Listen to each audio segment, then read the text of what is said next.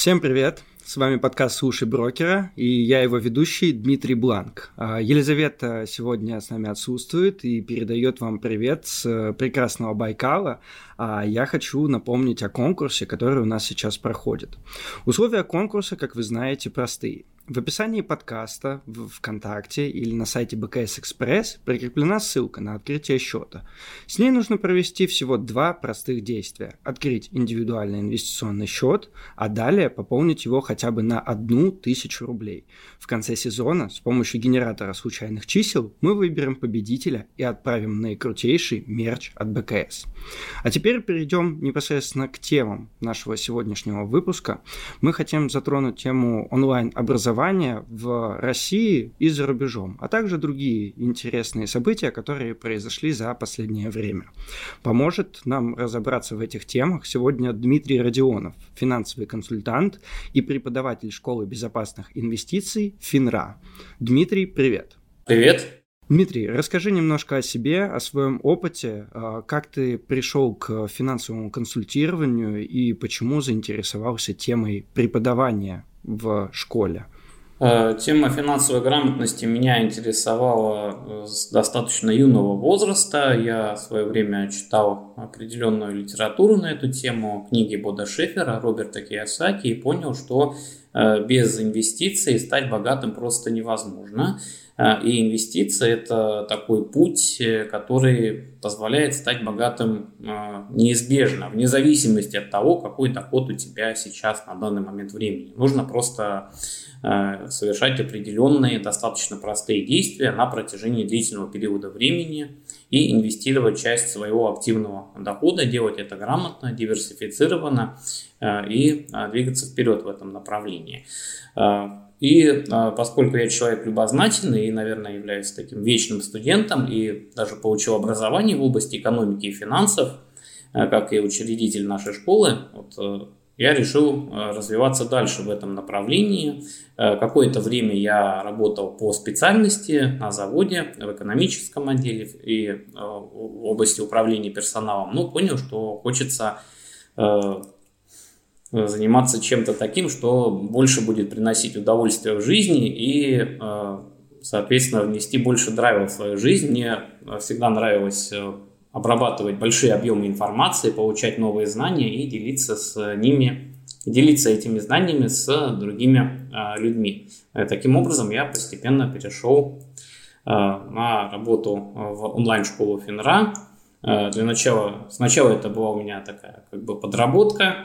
Э, я был приглашенным экспертом, э, младшим куратором, помощником куратора и постепенно втянулся и понял, что хочу, чтобы эта деятельность стала основным направлением моей деятельности.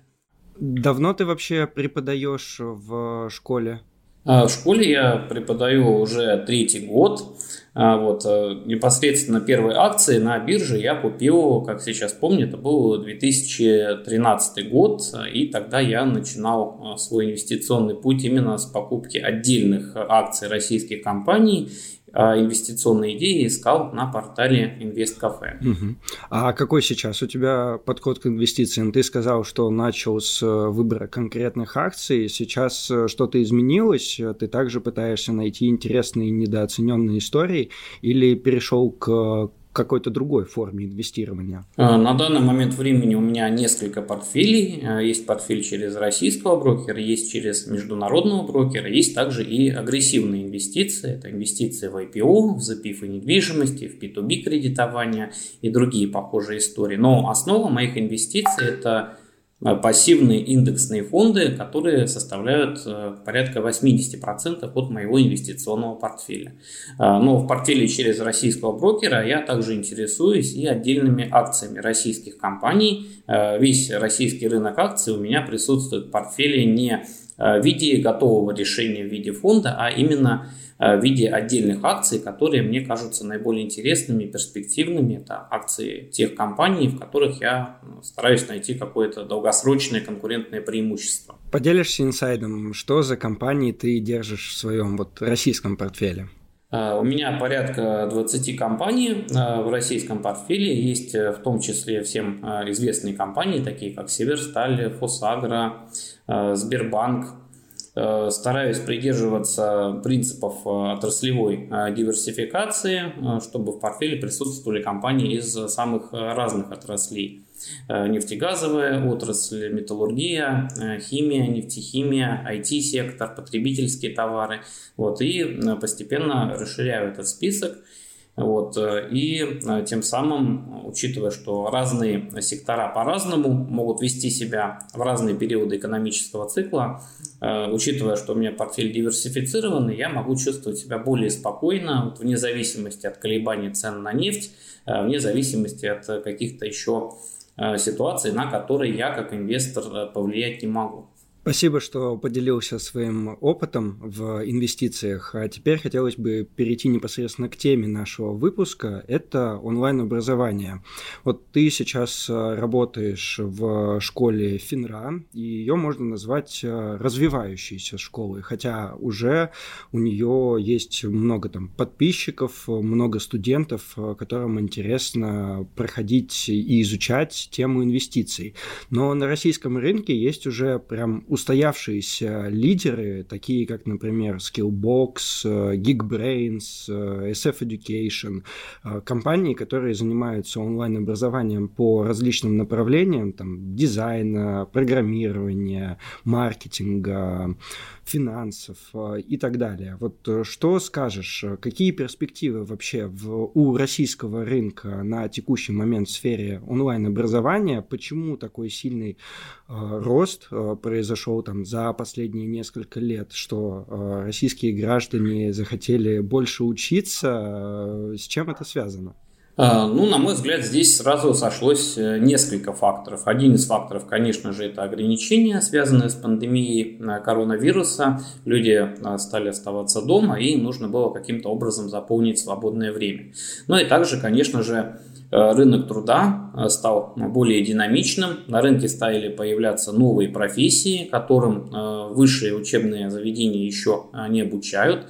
Ну и даже по старым профессиям, для того, чтобы человеку быть конкурентоспособным, необходимо осваивать какие-то новые навыки, в том числе навыки в области CMM, в области маркетинга, рекламы, самопрезентации и так далее. И в этом контексте, конечно же, онлайн-образование – это огромное подспорье, когда можно а, буквально э, за достаточно короткий промежуток времени, от нескольких месяцев до пары лет, освоить э, новую э, перспективную специальность или обновить знания, актуализировать по уже имеющейся специальности и даже некоторые крупные онлайн-школы оказывают содействие в трудоустройстве и предоставляют достаточно гибкие условия оплаты обучения, в том числе интересные варианты рассрочки, даже без процентов. И это делает доступным образование, в том числе для жителей удаленных регионов, регионов, когда можно, э, даже живя за пределами Москвы, э, устроиться на какую-нибудь профессию, работу, получать зарплату, сопоставимую зарплаты в крупных городах, и при этом уровень жизни в регионах он стоит дешевле, и, соответственно, это дает больше возможностей, в том числе для того, чтобы инвестировать. Но вообще рынок э, онлайн-образования в России, он очень молодой, очень динамично развивающийся, Э, большой вклад э, в онлайн-образование, в инфобизнес вообще совершил ныне покойный Андрей Парабел. Я его очень уважаю, он помог многим экспертам упаковать и монетизировать свои знания и нести эти знания в массы. И за последние десятилетия действительно на рынке произошли серьезные структурные изменения, начал работать институт репутации, и рынок перешел от каких-то мелких экспертов, которые продавали какие-то курсы в коробке, до э, крупных сообществ, крупных онлайн-школ со своей методологией, маркетингом, э, со своей системой и графикации, Э, и даже школы выдают э, определенные сертификаты, дипломы, в том числе сертификаты установленного образца, которые котируются и на рынке труда. Вот. Ну и рынок также сейчас у нас сильно сегментируется, развивается не только э, сегмент B2C образования, Э, для детей, для взрослых, для подростков, но и э, сегмент B2B образования, это корпоративное обучение и повышение квалификации сотрудников по каким-то направлениям. Да, это очень круто, когда компания заботится о своих сотрудниках, э, вкладывается в их э, обучение и дает возможности всесторонне развиваться. Э, говоря о том, что российский рынок онлайн-образования является развивающимся, это прям даже на начальном этапе развития, потому что если сравнить с той же Курсерой, которая сотрудничает также с некоторыми российскими вузами, то у них там доход составляет порядка 300 миллион, э, миллионов долларов, а чистая прибыль там, того же Geekbrain за 2020 год это там 250 миллионов рублей. Ну, почти в 70 раз больше. Поэтому перспективы, я думаю, у нас есть. Э, населению есть куда стремиться чему нового учиться, развиваться. Как думаешь, вот вообще смотри, Skillbox э, и Geekbrains, э, они принадлежат Mail.ru Group. Как думаешь, насколько сильно в будущем они могут повлиять на капитализацию этой группы и стоит ли рассматривать с точки зрения инвестиций там, в Mail эм, как одной компании, а не там IPO Skillbox, возможно, будущее, которое когда-либо произойдет. Э, на мой взгляд, э, новости об IPO вот эти компании, они будут э, драйверами роста, в том числе и для Mail.ru. Ну и Яндекс тоже развивает направление EduTech. Есть такой Яндекс Практикум, тоже довольно интересные курсы по весьма привлекательным ценам, как я увидел. Вот мне даже два курса понравились, я их в список прохождения поставил. Это критическое мышление и курсы по английскому языку. Насчет капитализации потенциал роста здесь просто огромен если посмотреть на капитализацию той же Курсеры, это более 5 э, миллиардов долларов, у нас действительно рынок находится вот в очень таком зачаточном, можно даже сказать, э, эмбрионном состоянии.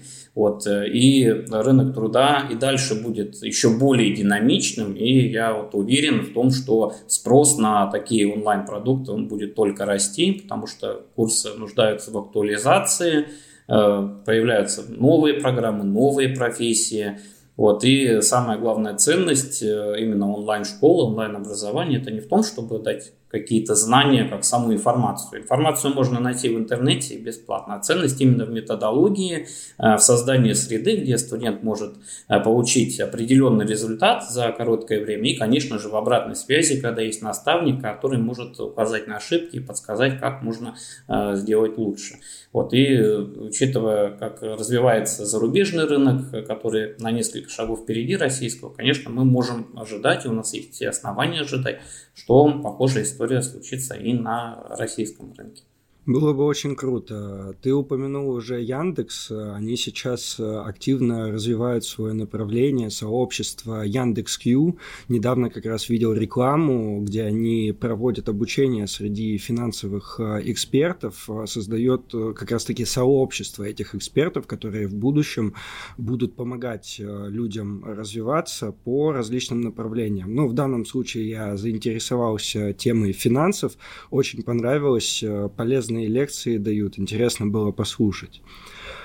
Э, давай дальше перейдем к теме э, недавнего интересного IPO. Э, компания Robinhood разместила свои акции. Э, говоря, говорили изначально, что это провальное IPO, но спустя всего несколько дней там, их акции не просто превысили цену размещения, а буквально улетели в космос. Вот э, скажи свое мнение по этому поводу. Какие перспективы у этой компании, на твой взгляд? А, да, компания это довольно интересная. Важно отметить, что как и любая компания, которая выходит на IPO, а, вот, акции этой компании, они могут быть весьма и весьма волатильными. Об этом важно помнить тем инвесторам, кто рассматривает э, вариант инвестиций в IPO для увеличения своего капитала. Важно выделить адекватную долю с учетом отношения к риску. А касаемо IPO, а, опять же, IPO именно компания Robinhood. А, есть мнение, что а, акции этой компании так сильно увеличились в цене под влиянием пользователей социальной сети Reddit. Есть такое сообщество Wall Street Bets, что примечательно, да, вот сама этимология этого слова Wall Street Bets, да, присутствует слово Bets – это переводится дословно как ставки, то есть э, участники этого сообщества, по-видимому, относятся к инвестициям на фондовом рынке, наверное, как к таким вот спекуляциям. Да? Их еще иногда называют хомяки с Reddit. Вот. И они были вдохновлены Э, инвестором Кэти Вуд, которая ушла с работы в 57 лет и запустила свой инвестиционный фонд. Э, акции Robinhood первоначально, э, когда компания вышла на IPO, они находились в минусе и считались неперспективными, однако Кэти Вуд увеличивала позицию и на волне вот такого хайпа, разогретого в сообществе Wall Street Bets, другие инвесторы подхватили эту инвестиционную идею и в моменте акции Робин Гуд существенно увеличились стоимости, там чуть ли не на 80%.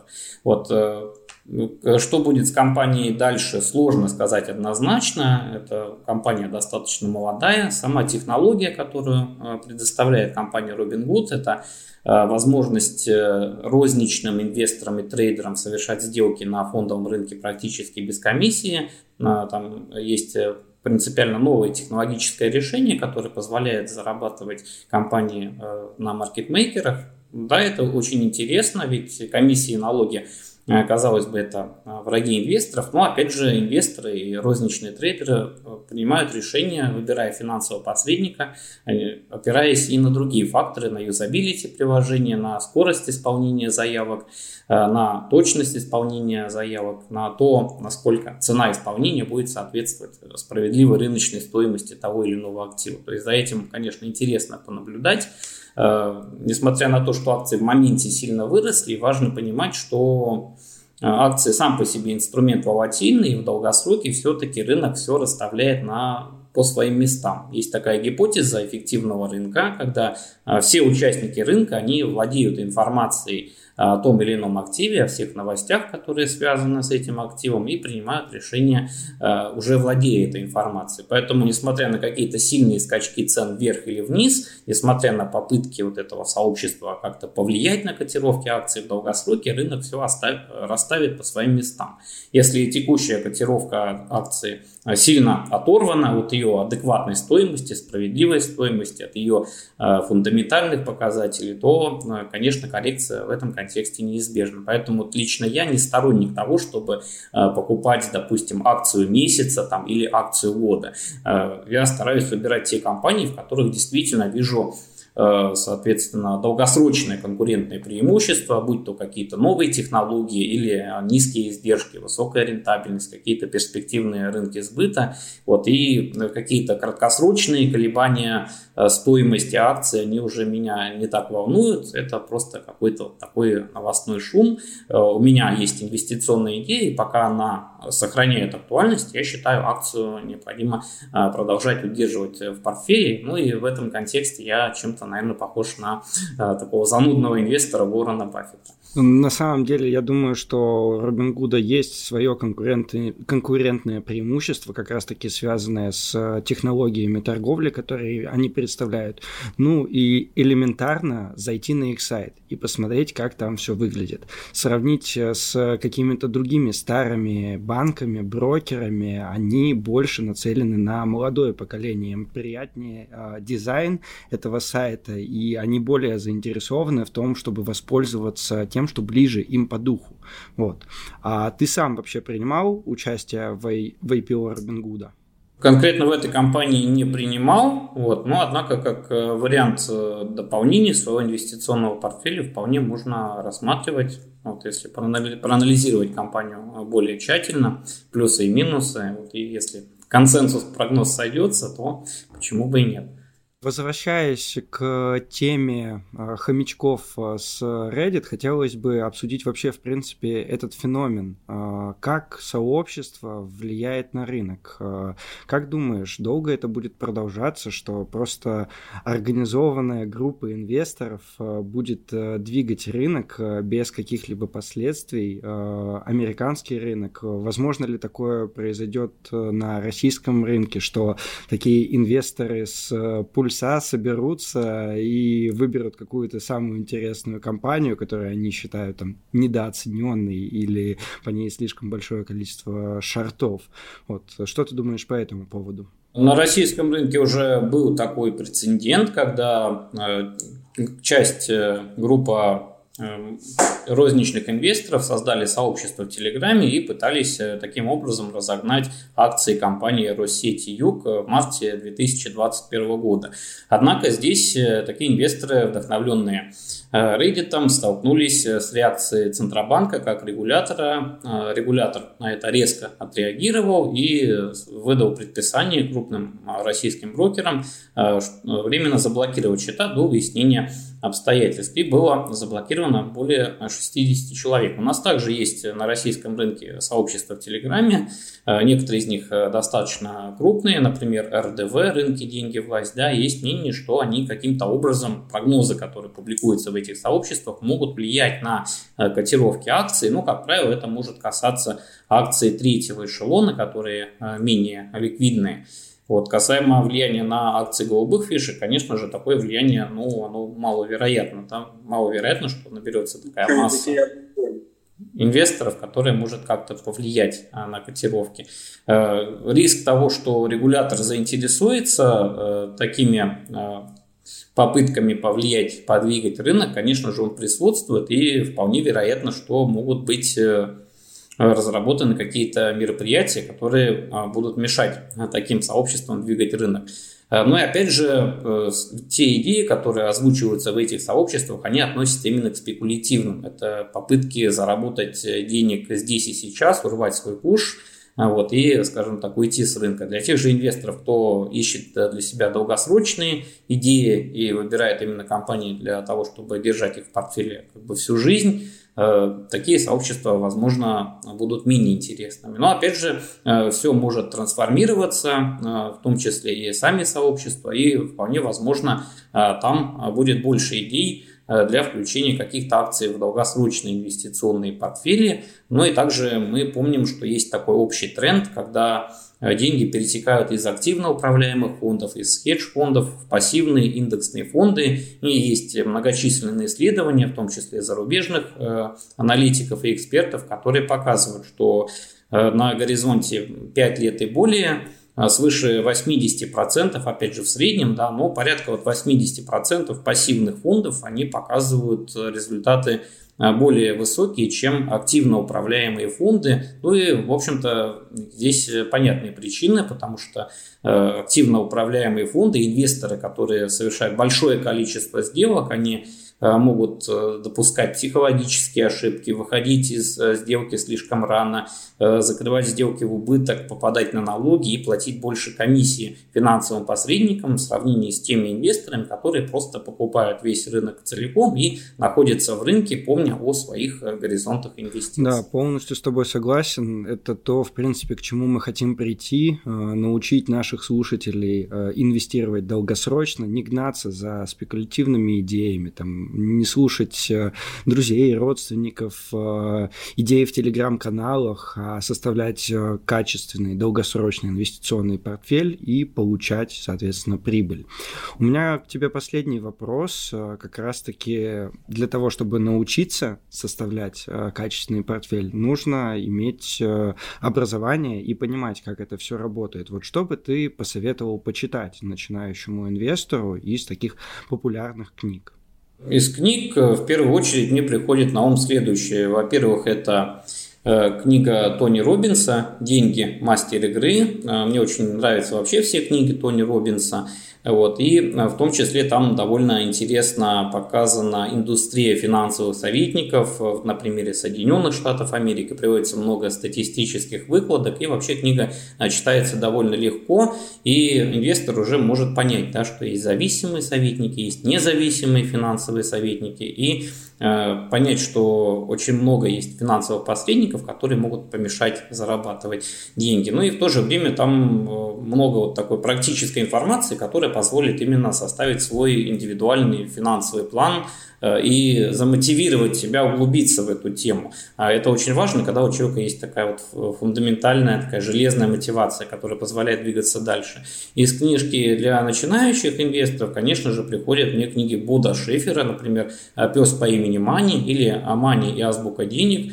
Э, там буквально вот на пальцах показано, почему важно инвестировать. А если же э, инвестор хочет углубиться именно в особенности распределения активов, то, конечно же, приходит на ум э, книги э, Джона Богла и Ричарда Ферри. У Ричарда Ферри книга называется «Все о распределении активов». И, как мы помним, именно распределение активов влияет на соотношение риска и доходности в инвестиционном портфеле на 80%. И это гораздо важнее, чем выбор каких-то отдельных индивидуальных ценных бумаг. А у Джона Богла книга называется «Разумный инвестор», и э, Джон Богл очень интересно, познавательно рассказывает об истории э, становления такого инвестиционного инструмента, как ETF-фонды, и э, показывает, что действительно в большинстве случаев для инвестора выгоднее инвестировать в фонды на весь широкий рынок акций или облигаций, Э, и стараться избегать каких-то хайповых таких историй, как инвестиции, там, фонды, связанные с медицинским каннабисом или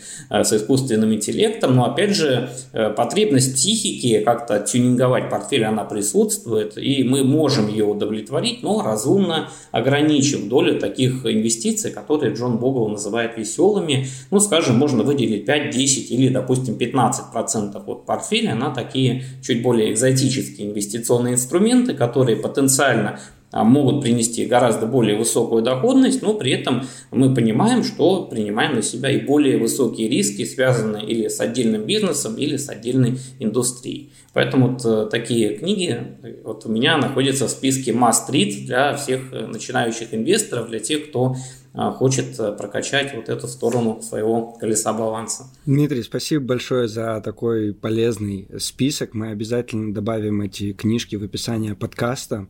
Я думаю, что наши слушатели узнали сегодня много нового. А, не забывайте ставить лайки, писать комментарии. Мы с вами встретимся на следующей неделе и поговорим об актуальных инвестиционных стратегиях на российском и американском рынке. На сегодня все. Дмитрий, спасибо. Всем пока. Всем спасибо и э, хороших и зеленых вам портфелей.